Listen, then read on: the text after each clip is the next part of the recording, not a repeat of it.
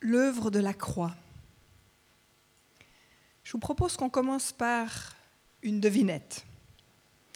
Quel est le point commun entre Johnny Hallyday, Naomi Campbell, le pape, Madonna et Bob?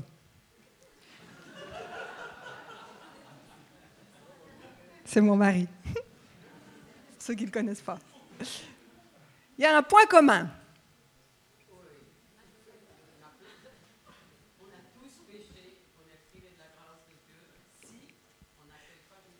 Ah, ça, c'est une réponse. J'étais pas aussi profond. Merci. Non.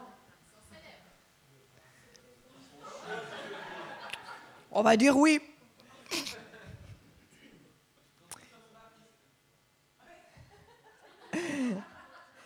Tous une croix autour du cou. Ah ouais? Est-ce que vous avez le même point commun? Pas moi. Beaucoup de gens portent une, une, croix en or ou en bois autour du cou. Et on n'y prend même plus attention. Vous êtes d'accord avec moi? Imaginez-vous que je venais avec un petit pendentif, avec une guillotine, ou peut-être une potence. Est-ce que ça vous choquerait? C'est un instrument d'exécution. La croix aussi est un instrument d'exécution. D'ailleurs, l'un des plus cruels qui ait existé. Elle a été même abolie en 315, car même les Romains la trouvaient inhumaine. Puis nous, on se promène avec une petite potence ici. La croix est pourtant effectivement le symbole de la foi chrétienne et on l'a chanté ce matin. Les hommes célèbres vont entrer dans, dans l'histoire avec l'impact de leur vie. Mais pour Jésus, alors qu'il a transformé la face du monde, c'est surtout finalement sa croix et sa résurrection, mais sa mort que l'on commémore. Pourquoi? Pourquoi? Finalement Y a-t-il une différence entre la mort de Jésus et celle des grands sages comme Socrate ou les héros de guerre? Y a-t-il une différence? Le point de départ c'est que Dieu nous aime profondément et qu'il est fidèle dans son amour envers les hommes et envers le monde. Et ça, c'est le point de départ de cette mort. Son amour ne recule devant rien, on l'a chanté ce matin. Son amour toujours prêt à nous relever, à nous pardonner, toujours à la recherche de l'homme qu'il aime, qu'il appelle son ami. Il y a un verset qui résume toute la Bible, qui dit, on le connaît depuis qu'on est tout petit, car Dieu a tant aimé le monde qu'il a donné son Fils unique afin que quiconque, quiconque, chacun d'entre nous croit en lui ne périsse point, mais qu'il ait la vie éternelle. La réponse de cet amour, c'est Jésus-Christ. On peut peut-être se sentir gêné que Jésus ait été jusqu'à la mort, finalement pour nous. On ne lui demandait pas tant. Tout moi, je ne voulais pas demander ça. En quoi cette mort, finalement, nous concerne? La réponse se trouve, se résume en une parole de Paul, l'apôtre Paul, dans 1 Corinthiens 15, 3, qui dit Christ est mort pour nos péchés. Qu'est-ce que ça veut bien dire Christ est mort pour nos péchés? On entend souvent dire Moi, je n'ai pas besoin de la foi, je n'ai pas besoin de Dieu, je suis très bien et très heureuse comme ça. Mort pour mes péchés. Oh, si on est un petit peu lucide, on doit avouer qu'on n'est pas toujours bon. En tout cas, moi, je ne sais pas vous. Mais bon, si je me compare à certaines choses que je vois, finalement, je m'en sors pas trop mal. Mais si je me compare à Jésus, aïe aïe c'est vrai que là, je pense que j'ai un peu de péché dans mon cœur. Je suis un peu loin. Paul écrit, tous ont péché. Tous, tous ont péché et sont privés de la gloire de Dieu. Tous, la Bible dit, sans distinction. Et ça, c'est quelquefois un peu dur de l'admettre. Vous êtes d'accord avec moi? L'origine du mot péché veut simplement dire manquer le but. Ça m'est déjà arrivé de faire du tir à l'arc. Moi, j'ai essayé. Déjà, il fallait que j'arrive à tirer. Et j'ai manqué le but. Ça, c'est ce que l'origine, ce que c'est que le péché. C'est manquer le but. C'est se tromper de cible. Porter des lunettes. Finalement, alors pourquoi s'en soucier? Pourquoi s'en soucier? Ok, bah, j'ai péché, d'accord, on a tous péché, bah, quel est le problème? À cause des conséquences du péché. Les conséquences du péché sur nos vies. Alors aujourd'hui, on parle beaucoup du changement climatique, des gestes à avoir pour sauver notre planète. On parle de la pollution, de toutes ces choses. Alors là, on se bat. Ben, en fait, le péché, c'est exactement ce qu'il fait dans nos vies. Il nous pollue petit à petit. Puis ça reste, puis ça a de la peine à partir, ça reste, euh, surtout si c'est du plastique, c'est, coriace pour des années, ou du pétrole. Eh bien, gentiment, il nous pollue petit à petit. Le péché, c'est une blessure contre Dieu. C'est une blessure contre ceux qu'on aime. Et c'est une blessure contre nous-mêmes. On se pollue de l'intérieur. Et la Bible dit que le mal que nous commettons nous, que nous commettons nous rend esclaves. Ah bon? Moi, je suis libre. En tout cas, en Suisse, je, suis, je que je suis pas mal libre. Jésus dit, celui qui commet le péché est esclave du péché. Alors on sait que la drogue, comme l'héroïne, nous rend dépendants, mais on peut aussi être dominé par la colère, par la jalousie, par l'égoïsme, par peut-être une sexualité désordonnée, ou alors la médisance, le mensonge. Nous devenons esclaves de nos habitudes qui ont un pouvoir destructeur sur nos vies. On en parlait dimanche passé, que quand on rentre dans une nouvelle année, on prend des choix. Je ne ferai plus ça. Je décide que maintenant, je ne fais plus ça. Sans la grâce de Dieu, c'est très difficile, parce qu'on est esclave du péché. Quand on entend une histoire de crime odieux à la télé, on sent on veut qu'il faut qu'il y ait quelque chose au niveau de la justice. On réclame justice. Lui, alors franchement, pour ce qu'il a fait, il mériterait de bien payer. Des années en prison. Vous êtes d'accord? Moi, je suis comme ça aussi. Et souvent, on est un petit peu plus sévère avec les autres qu'avec nous. Le barème est un peu différent. L'apôtre Paul nous dit, la sanction est la même pour tous. Ah ben mince alors. Ah ben voilà, le salaire du péché, ce que produit le péché, ce qui nous apporte comme argent, finalement, c'est la mort. Je commence mal euh, ma prédication. Hein le péché nous sépare de Dieu. Et ce n'est pas uniquement un péché, une mort physique, mais c'est vraiment une mort spirituelle qui aboutit à une séparation pour l'éternité avec Dieu. Le mal que nous commettons creuse finalement un fossé entre nous et Dieu. Et vous le savez tous, Dieu cherche, il veut être avec nous, il veut être notre ami, il veut être notre Papa céleste. Mais ce péché finalement nous sépare de Dieu. La bonne nouvelle, c'est que Dieu nous aime tellement. Et on parlait de la croix. Le but et le départ de la croix, c'est l'amour. Il nous aime tellement qu'il est venu sur la terre par son Fils Jésus. Dieu est venu sur la terre par Jésus. Il est venu lui-même. Il n'a pas juste dit, ben écoute, euh, ben, va, te faire euh, crucifier, euh, c'est pas très sympa, mais voilà quoi. Non, il est venu lui-même en la personne de Jésus nous rejoindre sur la croix. Et il est mort pour chacun d'entre nous. Il est mort pour moi il est mort pour le monde, il est mort pour moi individuel. Qu'est-ce que ça signifie, cette expression? Et j'aimerais laisser Nicole, qui va nous lire une histoire, pour mieux saisir la façon dont Jésus est mort pour nous.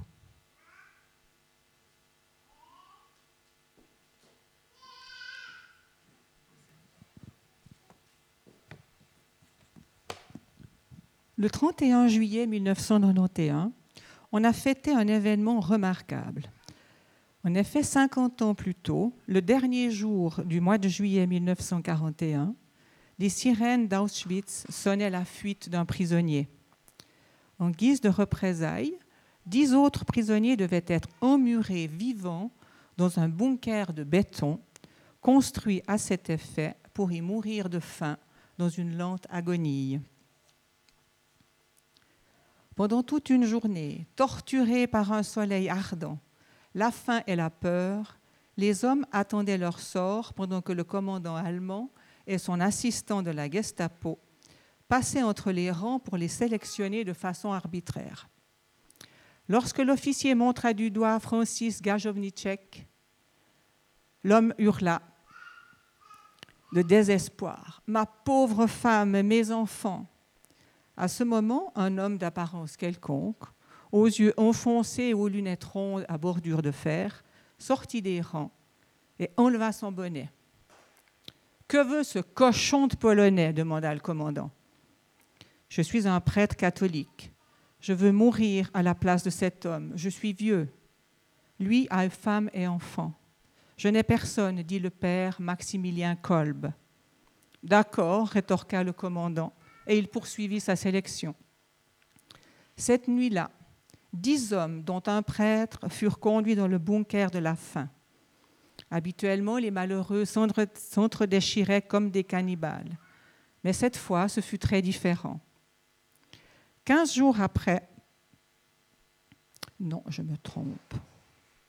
Tant qu'ils eurent, pardon, excusez-moi, tant qu'ils eurent la force, nus et étendus sur le sol, les hommes prièrent et chantèrent des cantiques. Quinze jours après, trois de ces hommes et le père Maximilien étaient encore en vie. Comme on avait besoin du bunker pour d'autres, le 14 août, on les liquida tous les quatre. À 12h50, après deux semaines passées dans ce bunker, le prêtre polonais, encore conscient, fut achevé avec une injection de phénol. Il avait alors 47 ans. Le 10 octobre 1992, sur la place Saint-Pierre à Rome, on commémora la mort du père Maximilien Kolb. Francis Gajovnicek, sa femme, ses enfants et ses petits-enfants étaient présents dans la foule. Le père Maximilien Kolb, à lui tout seul, a sauvé beaucoup de vies. Le pape, en, rappelant sa mort, dit ceci. Ce fut une victoire sur tous les systèmes fondés sur le mépris et la haine en l'homme. C'est une victoire comme celle qu'a remportée notre Seigneur Jésus-Christ. C'est cela, mourir pour quelqu'un. Jésus est mort pour toi, nous. Il a enduré la crucifixion comme la plus cruelle des tortures. Jésus fut attaché à un poteau, flagellé avec des lanières de cuir, et il y avait aussi des petits fragments d'os et de métal intégrés dans ces lanières de cuir. Cette flagellation était si violente que les veines étaient mises à nu, les muscles, les tendons et même les intestins. Une couronne d'épines fut enfoncée sur la tête, tandis que les soldats romains le frappaient au visage et se moquaient de lui. Puis Jésus dut porter la poutre transversale de la croix sur les épaules ensanglantées jusqu'à s'effondrer. Arrivé à l'endroit de la crucifixion, il fut dénudé et allongé sur une croix. Des clous de 18 cm furent plantés dans ses poignets. Ses genoux furent remontés sur le côté pour clouer les chevilles entre le tibia et le tendon d'Achille. La croix fut relevée à la verticale et il resta suspendu six heures dans la chaleur torride. Une souffrance atroce causée par le déchirement des muscles et de l'asphyxie. Malgré cela, ce n'est pas la souffrance physique que la Bible sur laquelle la Bible insiste, ni sur la tristesse d'être rejeté ou peut-être abandonné par ses amis. Quand Jésus était sur la croix, il a dit, Père, Père, pourquoi m'as-tu abandonné? À la croix, tout l'univers moral du péché pesait sur l'âme de Jésus. En croix, Jésus fait l'expérience de la conséquence du péché, qui est de la séparation de son Père. Père, Père, pourquoi m'as-tu abandonné? C'était sa plus grande souffrance, de se sentir abandonné par son Père. Le péché était sur lui. Il l'a librement endossé. L'orgueil humain, toute la rébellion contre Dieu, toute l'hypocrisie, toute la violence et l'injustice, toute l'exploitation des pauvres et des plus faibles, tout le message, tous les mensonges et toute la haine étaient sur Jésus. La véritable croix que Jésus a prise sur ses épaules et portée jusqu'au calvaire, c'était notre péché. Par amour, il a pris sur lui toute notre culpabilité et toute notre honte. Jésus-Christ est mort sur la croix à notre place. C'est ce qui s'appelle un substitut. Jésus a été notre substitut. Lui, le seul, pur et sans tache, a été fait péché pour nous. Merci Seigneur. Je pense que déjà juste pour ça, on peut lui dire merci ce matin. Jésus avait le choix de donner sa vie ou de la garder. Dieu lui-même ne l'a pas obligé. Jésus a dit, en effet, personne ne peut m'ôter la vie. Je la donne de mon propre gré. J'ai le pouvoir de la donner ou de la reprendre. Cette possibilité, il l'avait jusqu'au bout. Les moqueurs au pied de la croix criaient, Il a sauvé plein d'autres, qu'il se sauve lui-même. Bien sûr, il aurait pu descendre de la croix, mais il a pensé à chacun d'entre nous. Alors qu'est-ce que signifie cette croix maintenant pour nous? Qu'est-ce que ça a produit finalement dans nos vies? Quatre points quatre images pour qu'on puisse comprendre le pourquoi on chante. Il m'a racheté, il m'a lavé. Il nous a premièrement lavé, purifié. Dans l'Ancien Testament, les gens connaissaient bien cette notion. Il y avait des lois extrêmement précises sur la manière dont on, pouvait être racheté de notre péché qu'on avait commis. Il y avait une quantité de sacrifices à faire pour être purifié. On en parle, on en parle dans la Bible, dans les Lévitiques par exemple. Les pêcheurs prenaient un animal aussi parfait que possible. Le pêcheur prenait un animal aussi parfait que possible. Il posait sa main sur lui et il confessait ses péchés. D'où la substitution. Il y avait quelque chose qui, comme si de l'homme, le péché passait sur l'animal. Et c'était souvent, le plus souvent, un agneau. Ensuite, on l'envoyait au désert ou on l'égorgeait. Ça dépendait le type de sacrifice que ça représentait. Et c'était là seulement une image ou une esquisse.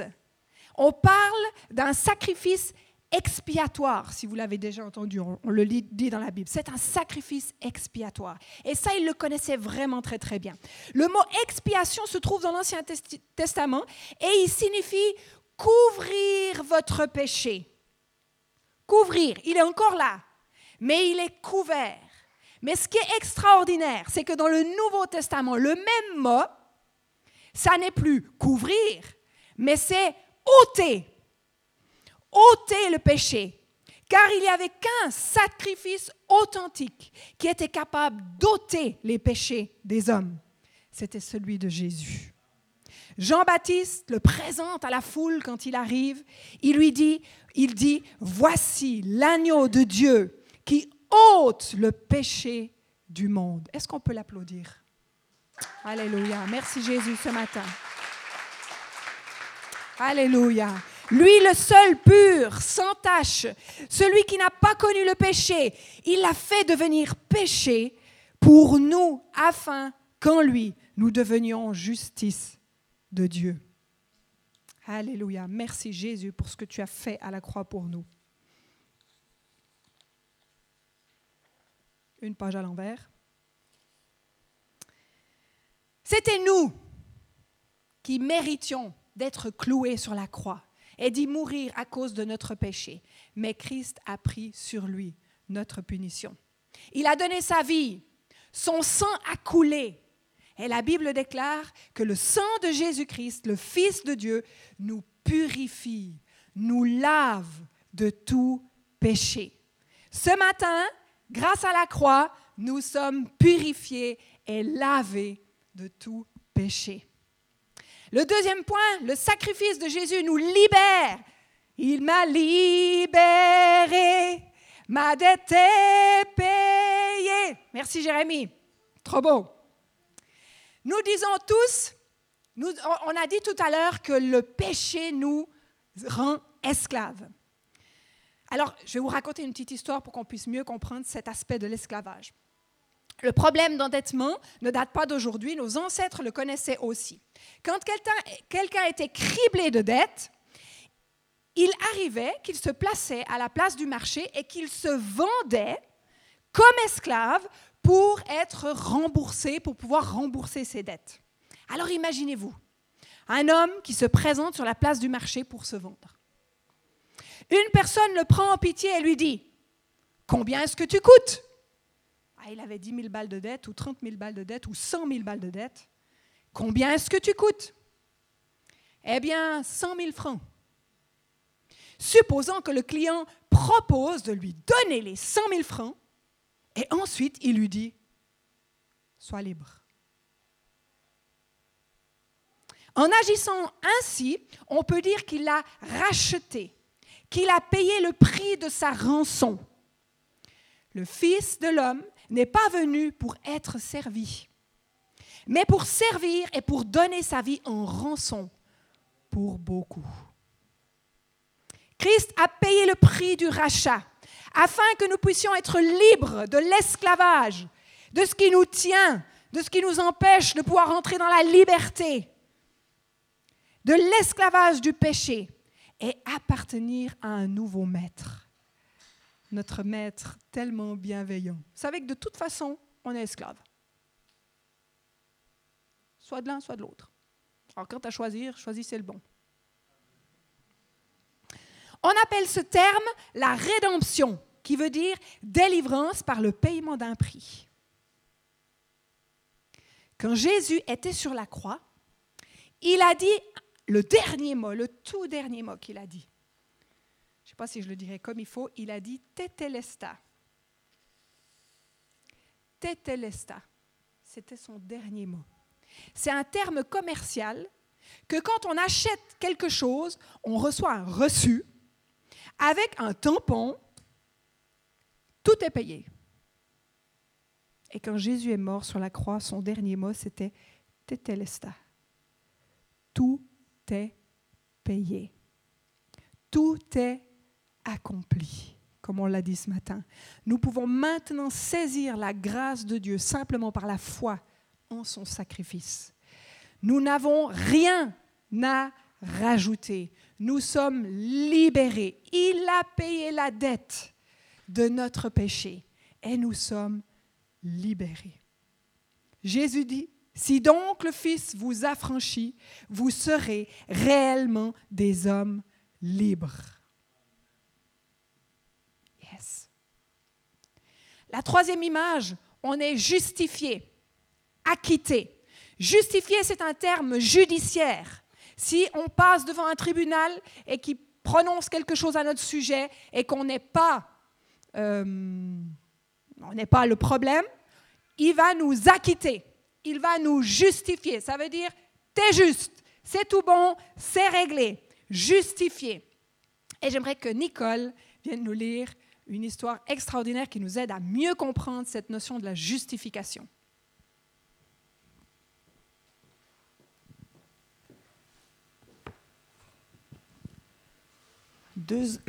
Deux, hommes avaient passé ensemble toute leur scolarité et leur vie d'étudiants et étaient devenus proches amis. Le temps passa. Chacun alla de son côté et ils se perdirent de vue. L'un d'eux devint magistrat, tandis que l'autre tourna de plus en plus mal, au point de sombrer dans la criminalité. Un jour, ce dernier atterrit au tribunal, devant le juge. Il avait commis un acte criminel pour lequel il plaidait coupable. Le juge reconnut son vieil ami et se trouva devant un dilemme. En tant que juge, il se devait d'être juste et ne, pouvait, et ne pouvait pas ne pas le punir. De l'autre côté, il ne voulait pas le punir parce que c'était son ami et qu'il l'aimait. En fin de compte, il annonça à son ami qu'il lui infligerait l'amende correspondant à son délit. Ça, c'est la justice. Ensuite, oubliant pour un temps sa position de juge, il fit un chèque correspondant au montant de l'amende. Il le remit à son ami, lui expliquant qu'il se chargeait de régler ce qu'il devait. Ça, c'est l'amour.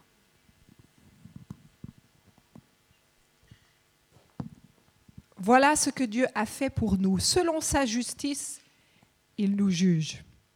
Il ne peut pas fermer les yeux sur notre péché parce qu'il est saint. Mais dans son amour, il vient, dans la personne de Jésus, payer l'amende pour nous et nous rendre libres.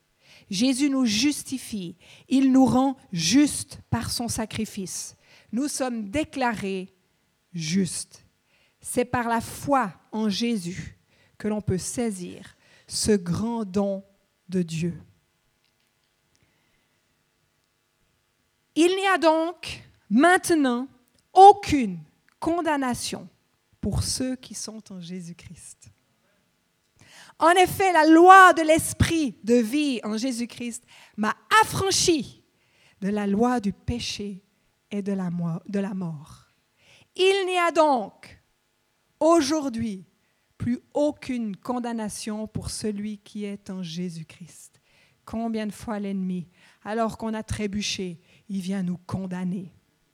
Et ensuite on est dans la honte. Il n'y a donc plus aucune condamnation pour celui qui est en Jésus-Christ. Seigneur, révèle-nous cela. Il est notre avocat auprès du Père.